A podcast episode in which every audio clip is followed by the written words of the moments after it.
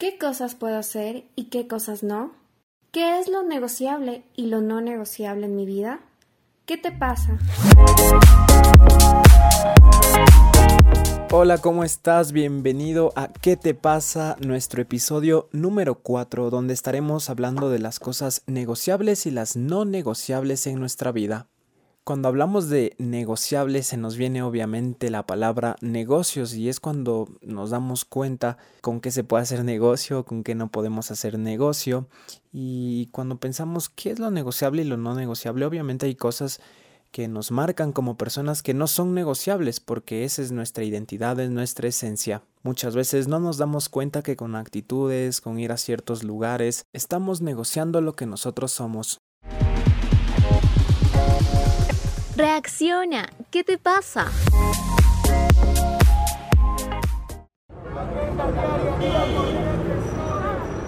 Y en este episodio de nuestro podcast ¿Qué te pasa? nos acompaña Josué Eli. Él es misionero en Alabama, también se graduó en Cristo para las Naciones en Dallas y es un honor tenerte aquí. ¿Cómo estás Josué? ¿Alguna vez te ha pasado algo como que estás en un ambiente, estás en un lugar y te das cuenta que quizás no es lo tuyo, que, no tiene que ver con tu relación con Dios. Hola, sí, saludos a todos, gracias por, estar aquí. Eh, y Omar, para responder tu pregunta, sí, sí me ha pasado y lastimosamente muchas más veces de lo que me gustaría. Quería preguntarte, ¿qué es negociable para ti? ¿Qué es lo que no es negociable? Así lo más, lo más importante y luego vamos a ir tocando algunos temas. Claro que sí, Omar. Eh, bueno, para mí lo que no es negociable es, eh, bueno, obviamente mi relación con Jesús, pero va más allá de eso, va, por ejemplo, lo que no era negociable para Jesús, que es el tener eh, una puerta abierta para pecado o para tentación. Lo que para mí no es negociable es cosas que a Dios no le gustan eh, y para mí lo que sí se puede negociar es, como dice Pablo, eh, me hice judío para, para evangelizar a los judíos, me hice griego para evangelizar a los griegos. Entonces yo creo que hay cierta, cierta estrategia inteligente que se puede usar al evangelizar o, o intentar, eh, sabes, ganar a, la persona al lado tuyo para el Señor. Pero hay ciertas líneas que uno se puede dar cuenta que hay en la palabra de Dios cuando la lee. Me parece muy muy acertado lo que nos cuentas, Josué, poniendo este ejemplo de que hay estrategias, hay herramientas que podemos usar para acercarnos a una persona, pero siempre y cuando tener mucho cuidado, ¿no? En lo que es negociable y lo que no es negociable. Coméntanos un poquito qué es esto de dejar la puerta abierta al pecado o hacer malas cosas. ¿Cuándo dejamos esta puerta abierta?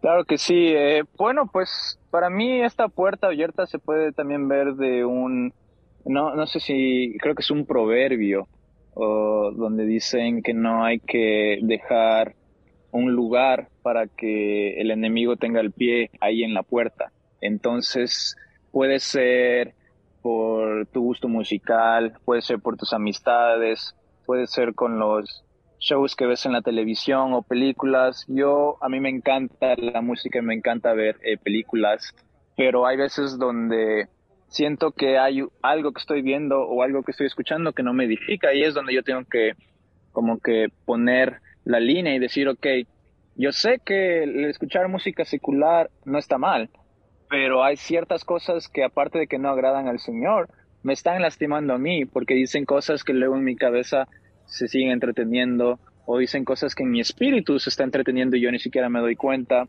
Eh, lo mismo se puede decir de amistades, puedo estar con gente que me cae muy bien y la pasamos chido y nos reímos y todo, pero si a la final del día yo no estoy bendiciéndolos como acercándolos al Señor o ellos no me están bendiciendo a mí y no me están acercando al Señor, entonces ¿cuál es el punto de nuestra amistad? Porque en la Biblia dice que ¿qué relación tiene la luz con la oscuridad?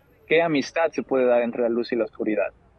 Exactamente, justo estaba pensando lo no negociable y quizás lo más valioso para nosotros en primer lugar, obviamente es la relación con Dios, nuestra relación con Jesús.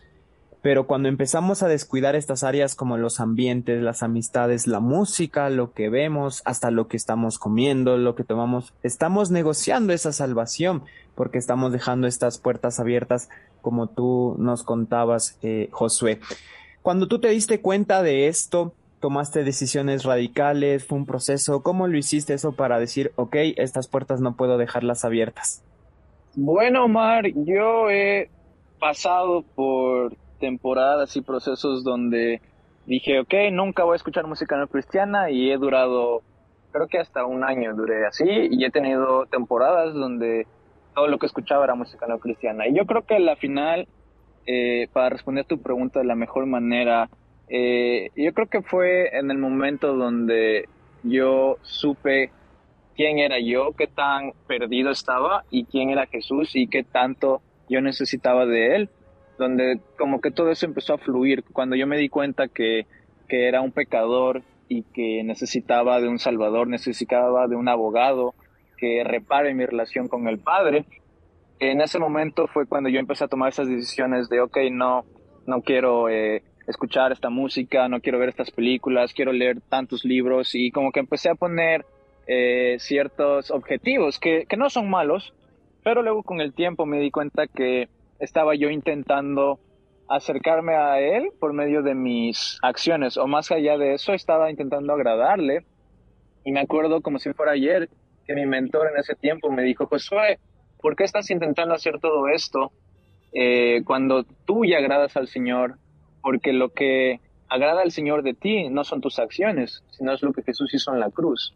Entonces ahí me di cuenta que no importa cuántas cosas buenas yo pueda hacer, nunca iba a ser suficiente para salvarme, porque al final Dios me salva por Jesús y no por mí.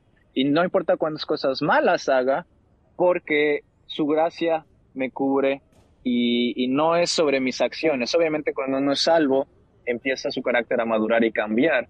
Pero a lo que voy es, me di cuenta de la libertad que tengo, que Él me escogió, pero por Jesús. No, no vio nada hermoso en mí o nada especial en mí fue por Jesús. Entonces al llegar a esa conclusión yo tuve una paz donde de ahí empezó a fluir por amor. Ok, Jesús, yo, sabes que esto no es saludable y no lo quiero hacer, no, no porque quiero ser mejor persona, sino simplemente no me hace bien. Es como no voy a comer pizza diario porque no me hace bien.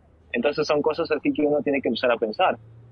Creo que aquí entra el concepto de obedecer por amor y no por temor es por ese amor que tenemos, por esa relación tan cercana que tenemos, que no vamos a querer algo que nos estorbe, que nos distancie de esa relación, sino al contrario, tomar decisiones para ir acercándonos más, tener la mirada bien puesta y ahí vas quitando todo lo que estorba, quitando lo que pesa también y tomando estas buenas decisiones en este proceso de ir conociendo, de hacer nuestra relación cada vez más íntima. ¿Qué te pasa? Nuevo podcast de HCJB todos los martes tendremos un nuevo episodio.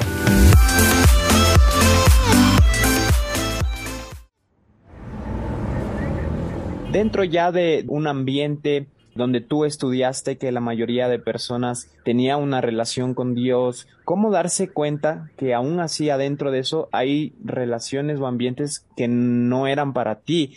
¿Te pasó? cómo pudiste tomar decisiones y sabías que aunque estás quizás en una burbuja, por decirlo así, dentro de la burbuja también uno tiene que estar muy, muy afinado el oído para tomar buenas decisiones. Claro, claro. Mira, te voy a dividir en dos partes esta respuesta. Eh, yo la primera parte que veía fue que yo quería amar a las personas y quería el, el, ¿sabes? El seguir el ejemplo de Jesús hacia los discípulos y el entregarme, el amar sin condición. Y yo creo que eso es bueno porque Jesús nos dijo que hagamos eso, que amamos a nuestro prójimo como a nosotros, más allá que amemos a nuestro prójimo como Él nos ama a nosotros. Entonces, yo creo que hay una manera saludable de incluso las personas que tal vez no son eh, una buena amistad, el tú estar ahí para ellos, el demostrarles el carácter de Jesús, el demostrarles la gracia, pero siempre tienes que tener en mente, y esto es muy importante, que Jesús es quien salva y no tú. Y tú puedes hacer mil cosas buenas por esa persona, pero si Jesús no lo escoge y si Jesús no suaviza su corazón, no importa cuántas cosas buenas vayas a hacer con esa persona, esa persona no se va a hacer salva, porque al final tú no salvas a las personas. Y la segunda parte es donde ahí entra la sabiduría y el discernimiento. Había personas donde de la misma manera mi carácter para ellos era de amor, de intentar eh, revelar el carácter de Jesús, el intentar ser una buena amistad para ellos, pero había ciertas personas donde su enfoque no era, no era Jesús, su enfoque tal vez era eh, el, encontrar un esposo o esposa, porque eso es ahora muy común en, universidades cristianas, el ser eh, pastor de tal iglesia, entonces su enfoque no era el mismo al mío, entonces nosotros no íbamos a estar caminando en el mismo camino. Y ahí es donde tú puedes estar abierto para que esa persona eh, tome tu amistad, pero tú no los vas a perseguir o no los vas a presionar, porque de la misma manera Jesús toca la puerta nosotros abrimos, pero Jesús no está ahí siempre dándote y dándote y dándote. O sea, no, Él respeta tu decisión, Él respeta tu libre albedrío. Y ahí es donde tú tienes que discernir y tener la sabiduría y eso se da con leyendo la Biblia, se da cuando tú tienes una relación con Dios, donde tu oído hacia su voz se hace más definido. Sí, una explicación muy muy buena porque dentro de esto hay diferentes llamados, diferentes estilos de vida, diferentes culturas, entonces ahí uno va como que mostrándose en amor a todos, pero todos pueden ser amigos, no todos son íntimos. Y eso es algo también que, hay que tener bien en claro, ¿no? Uno va creciendo y se va dando cuenta de eso. Hablando ahora sí en un tema general, a lo largo de tu vida has vivido en diferentes países, ¿cómo amar a las personas que no conocen de, de Dios? ¿Cómo amarlas sin mezclarse con ellos? ¿Cómo ir y compartir un buen mensaje pero no mezclarse? Creo que la respuesta para esto es algo muy simple y nosotros lo complicamos demasiado. El, el ejemplo que Jesús nos dio fue, él solo hizo lo que veía al Padre, él solo hizo las acciones que él veía que el Padre hacía. Eh, hay eh, un momento en donde Jesús va a la piscina en Bethesda y era una piscina donde habían muchos, muchos enfermos y cada una vez al año venía un ángel y tocaba el agua y todos eran sanos. Y él fue a esta piscina y estaba rodeado de enfermos. Imagínate Jesús rodeado de enfermos pero nada más sanó a uno. Entonces tú te, pones a pensar, ¿cómo es que Jesús estaba rodeado de enfermos y nada más sanó a uno? Y es porque él fue obediente al Padre, incluso en cosas así. Jesús no hacía lo que le placía, sino Jesús hacía lo que el Padre le decía y él era obediente. Entonces, de esa misma manera, para evangelizar o para amar a las personas, siempre tiene que ser por medio de obediencia a Dios. Porque Dios puede que te diga, hey, anda y predícale a esa persona 20 minutos porque esa persona yo ya suavicé su corazón y está lista y ok. Pero si tú vas y haces esa misma estrategia con otras 30 personas que Dios no te dijo, su respuesta tal vez puede ser muy diferente porque esa Dios no te está guiando. Ahora, Dios te puede decir, hey, anda y cómprale la comida a esa persona. Y puede que tú no digas ni una palabra, pero esa acción puede que quebrante toda esa dureza del corazón de esa persona y es porque Dios es quien conoce los corazones de las personas y Dios está trabajando siempre. Entonces yo creo que la simple respuesta es, tienes que tener una relación con el Señor tan fuerte y tu oído tiene que estar tan abierto hacia su voz que tú conozcas su voz. Él dice que mis ovejas conocen mi voz. Cuando tú conoces su voz, vas a saber qué estrategia usar, vas a saber qué palabras decir, vas a saber qué no decir, eh, vas a saber dónde no gastar tus palabras, dónde no gastar saliva. Entonces yo creo que todo viene de la relación con Dios y de cómo nosotros estamos leyendo la palabra de Dios. La relación con Dios tiene que estar tan íntima, tan bien construida, como tú nos decías que tienes que estar claro cuando Dios te manda hacer algo, ¿no? Y obedecerlo y no dejarnos llevar por emociones a veces, sino dejarnos llevar siempre por Dios, que Él nos dé estas estrategias para acercarnos a las personas. Dentro de tu estilo de vida, Josué, como joven todavía, me imagino que hubo muchas cosas que te llamaron la atención, llegar a otro país. ¿Cómo pudiste tomar estas decisiones? Si, alguna vez te pasó, si alguna vez te llamó la atención algo que quizás por ahí luego te diste cuenta que no le hacía bien a tu relación con Dios. ¿Cómo pudiste tomar la decisión de decir no, no voy por allá o tuviste que pasar algún proceso para hacerlo? Eh, sí, yo creo que yo aprendí eh, con mis errores. Para ser honesto, el, el, cometer errores a mí me enseñó qué no hacer. Me, eh, la gracia de Dios y la misericordia de Dios se me hizo tan real que por el medio de, de yo tomar decisiones incorrectas o tener amistades que tal vez no eran buenas, ahora quiero ir con Dios para que Él me enseñe lo que sí está bien. Entonces fue, pues, fue un proceso, como tú dijiste, Omar, fue, uh, decisiones que yo tomé y gracias a Dios Él luego me perdonó y me guió hacia otras decisiones mejores. Y sí, yo creo que todo, todo fluye de, de donde Él está, porque su nube de gracia está en un lugar y si tú no estás en ese lugar y vas a otro lugar, su nube no va a estar ahí, como, como en el pueblo de Israel. Entonces tú tienes que estar donde está su gracia y donde está su gracia Él te va a dar fuerza para hacer cosas que tú no te imaginas. Es muy importante y te agradezco por compartirnos esto dentro de, de tu relación personal con Dios y de lo que tú has estado viviendo estas decisiones que has tomado y, y cómo nos inspira a nosotros también a saber que hay cosas que no se pueden negociar y tener bien afinado el oído. Josué, para terminar, algún mensaje a todos los que te están escuchando. Existe mucho lo de la presión de grupo, el hecho de pertenecer a una sociedad. La Biblia mismo lo dice, de estar en el mundo, no ser del mundo. Y son conflictos, ¿no? Que se vienen en nosotros con la misma familia, con los compañeros, en la profesión, en el trabajo. ¿Algún mensaje que nos quieras dar para saber que no debemos negociar nuestra salvación, pero sí mostrar ese amor con acciones, que solo con eso es suficiente para demostrar el amor de Dios? Y obviamente Dios nos va a guiar cuando tengamos que acercarnos más.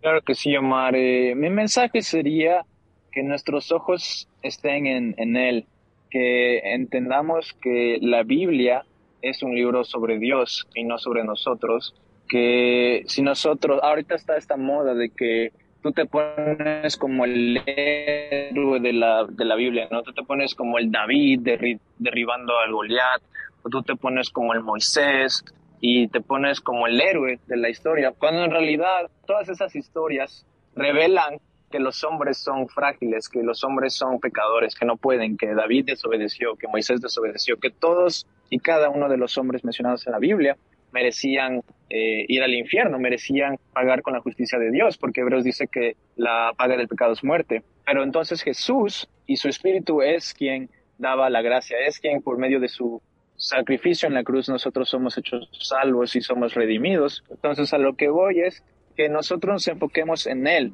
que no pongamos nuestra mirada en nosotros o en mis problemas, sino que nos enfoquemos en Él, que leamos la Biblia con Él como el héroe, como el Espíritu de Dios en una persona, liberando a su pueblo. Y yo creo que cuando empezamos a cambiar nuestra mirada y no la ponemos en nosotros o en el humano, sino la ponemos en Dios, en glorificar su nombre, él dice, busca mi reino y todo lo demás se añadirá.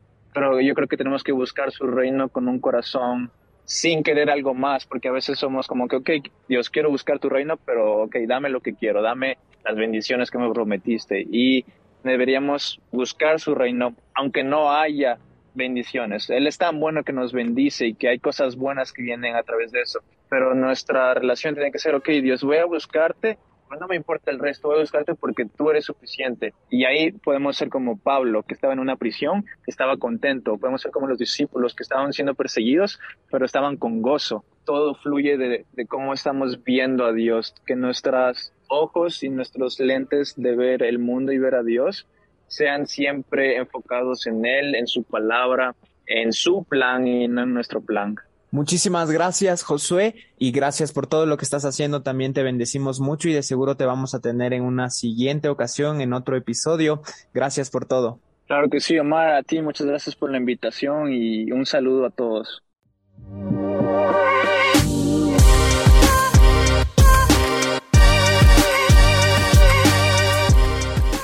Este fue nuestro cuarto episodio de ¿Qué te pasa? Podcast de HCJB. Soy Omar Hassel y te espero en el siguiente episodio. Recuerda que puedes escucharnos a través de tu plataforma digital favorita y en nuestra página radiohcjb.org. También te invito a que nos sigas en TikTok donde subiremos contenido sobre qué te pasa. Hasta el siguiente episodio.